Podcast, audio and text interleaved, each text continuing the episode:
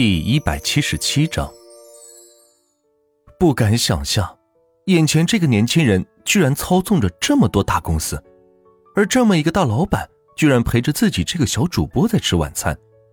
苏三顿时觉得这顿饭的价格蹭蹭蹭的上去了好几倍。不要再说了，钱哥，今后我就跟着你混饭吃了，生是你的人，死是你的。哎，停停停停停，打住！别说那不吉利的，吃饱了没？万茜赶紧制止道。没想到苏三听了自己公司规模以后，决心这么大，连生死都扯进来了。嗯嗯嗯。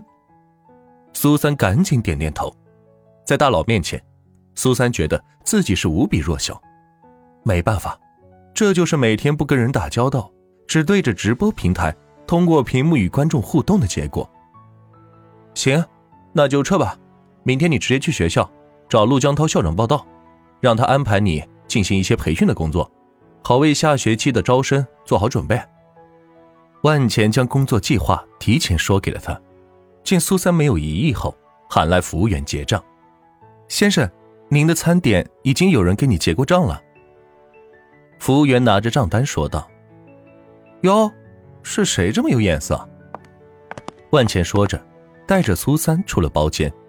见到门口站着一个男子，见到万钱后，先是一愣，接着就是恶狠狠地盯着万钱。先生，就是他结的账。服务员指着他对着万钱说道，直到苏三出来，那人才恢复了正常表情。美女，赏脸跳个舞吗？我去，闹了半天，万钱以为是自己的社会地位提高，被人认出来抢着结账，结果。却是冲着苏三来的。苏三紧紧的跟在万钱身后，没有说话。若是平常，或许会答应这个人的请求，毕竟这人看起来也是个有钱人。刚才一顿饭花了十几万，都是他付的钱。可是跟万钱比起来，却是小巫见大巫了。我们走。万钱带头朝着门口走去，男子却跟了出来。特意按了按自己兰博基尼跑车的钥匙，美女，上我的车吧。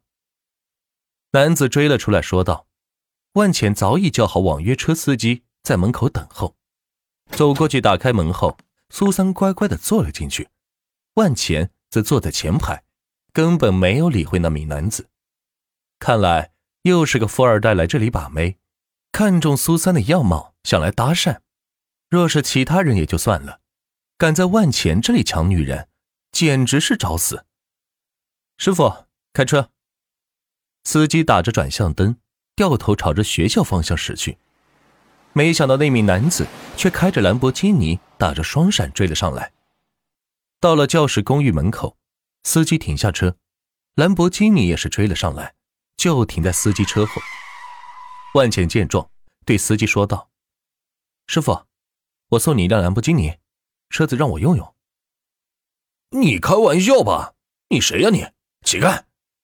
司机以为万钱要抢他的车，严厉拒绝道：“我是万钱，你应该知道吧？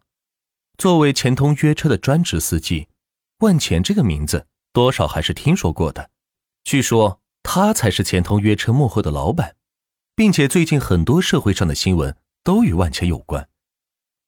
你是万？”万总，自己作为钱通约车的司机，说到底也还是在万钱旗下打工，每个月五万的薪资还是万钱发给他的。要不要我给撒贝打个电话，跟你确认一下？万钱见司机还有些迟疑，于是把钱通约车的负责人给扯了出来。司机见万钱说的这么逼真，也就不再怀疑，毕竟这样一个人物也不是谁都可以冒充的。于是下了车，让万钱坐进了主驾驶。此时，司机和苏三都下了车，站在一边，不知道万钱要做什么。那名男子见苏三下了车，也下车走了过来，对苏三说道：“美女，跟着这穷逼住公寓干嘛？我家有栋别墅，只要你跟我走，别墅送给你，怎么样？”话音刚落，只见万钱加速倒车，朝着兰博基尼撞去。一次不行，直行，再倒车，直行，再倒车，直到把兰博基尼的车头撞得稀巴烂，再也不能开为止。而网约车司机这个车子后面也被撞得够呛，两辆车算是都毁了。我操！你疯了！那名男子见万钱把自己爱车撞成这个样子，跑过来对着一堆烂铁士喊道：“王三，最近的 4S 店给我调两辆兰博基尼过来。”万钱下了车，打电话说道：“不到五分钟，一辆卡车开到学校这里，司机从侧门打开，两辆黑色的兰博基尼出现在卡车上。两名工作人员将车开了下来，停到了万钱的面前。万钱指着其中一辆车，对网约车司机说道：‘喏，赔你的车子。’司机没想到，面前这个人真的是万钱。”万分高兴的喊道：“谢谢万总，谢谢！”然后迅速的跑到兰博基尼面前，拿出手机拍了好几张照片，给自己的朋友是发了过去，说自己换车了。接着对另一个人说道：“要泡妞，得有这个资本才行。”说完，带着苏三朝着小区走去。男子见到万钱的财力，震惊了。再也不敢打苏三的主意，被一个这么有钱的人包养，怪不得不愿意坐自己的车子。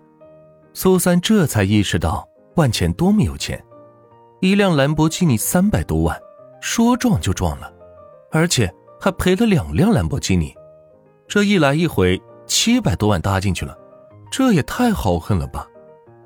不早了，早点休息，今后的前途网红就靠你了。万钱将苏三送到宿舍门口，说道：“放心吧，钱哥，我一定努力。”苏三也当着万钱的面打气道。万钱点点头，把他的房门关上，自己坐电梯上了顶层。这里是房东住的地方。谁呀？这么大晚上的，有什么事不能明天讲吗？是我买房的。万钱打算把一楼的教师公寓买下来，也不至于来回折腾。买什么房？我这不卖房。房东在屋里喊道：“一楼那个租户不是快到期了？你出个价，只要肯卖，绝不还价。”这里的老公寓，就算是老师也很少在这里居住的，所以有适合的价格，房东还是很乐意卖掉的。不过一般人也不会在这里买房。因为这是学校的房子，若是学校对这些房子有什么需求，随时就给征用了。房东在屋里听到万钱的话，没想到还有人这么豪气的，不还价，那就让你听听老夫的狮子大开口吧。八千万，爱要不要？房东也真是够狠，这里的一套房就算是新房，也就五百万左右，居然张口就涨了十几倍。收款码给我，付钱。万钱果然信守承诺，并没有还价，直接要求付款到。房东听见万钱居然答应了，赶紧跑过来把防盗门打开，却见到的是万钱。是你？是我？怎么了？你不是这个月才租的房吗？怎么现在就有这么多钱买房了？呃，是啊。这不是学生钱好挣吗？万钱模棱两可的说道：“嘿嘿，你说的没错，学生的钱最好挣了。废话不多说，来扫码吧。”说着，将支付宝的收款码打开。万钱扫了扫，直接付了八千万。房东见万钱这么爽快，也高兴的把房本和钥匙通过防盗网递了出来。这是房本钥匙，一楼归你了。谢谢，以后有房子卖还可以联系我。老样子，不还价。万钱还惦记着自己的二手房大业，于是说道：“只要这句话说出来，只要他有房子想卖，就一定会来找自己，因为这样的条件到哪别人都给不了他。”好，一定一定。房东乐呵呵的答应道，没想到临睡前还让自己发了一笔横财。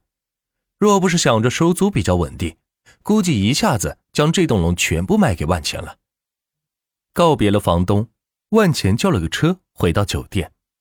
由于陪着苏三吃过晚饭了，就没有叫餐车，直接拿着房卡来到了总统套房，将房本和钥匙放到总统套房提供的私人保险柜里，也算是自己的一个私人财产了。